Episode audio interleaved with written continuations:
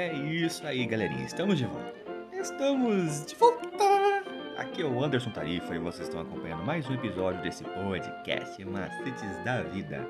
E nós estamos trazendo mais um estudo de hoje, domingo, dia 31 de outubro de 2021.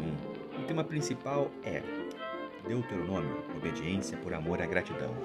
E o tema de hoje é Deus fará o que for preciso. Então, você, meu caro jovem, continue acompanhando os episódios e escute agora que nós temos para você. Porque a orientação de Deus e a sua vontade em nossa vida, essas duas coisas hum, são mais difíceis de enfrentar. Como sabemos, para onde o Senhor está nos levando, especialmente quando o caminho não está claro ou existem várias opções ou passamos por situações difíceis e dolorosas. A razão de Israel ter permanecido no deserto foi devido às suas próprias escolhas pecaminosas e rebeldes. Mesmo assim, Deus guiou os israelitas e não desistiu deles. Jesus também foi conduzido ao deserto, mas pelo Espírito Santo e não porque tivesse feito algo errado.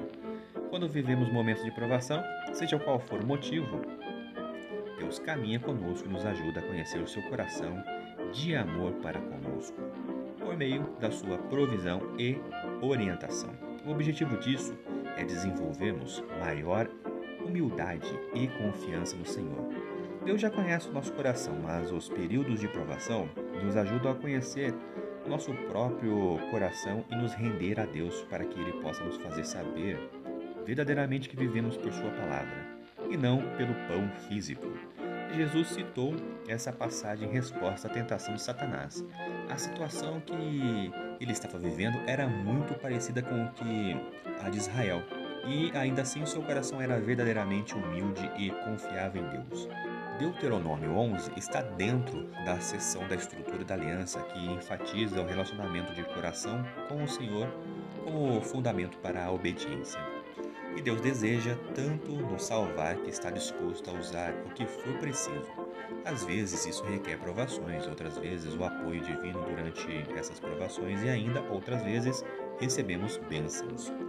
Embora Deus queira apenas nos abençoar, ele sabe que temos a tendência de nos esquecermos de onde vêm as bênçãos e pensar que recebemos as nossas posses pelas nossas habilidades e pelo trabalho árduo. Por isso, o Senhor nos leva a lugares difíceis, para que possamos conhecer o nosso próprio coração e perceber claramente que tudo vem dele.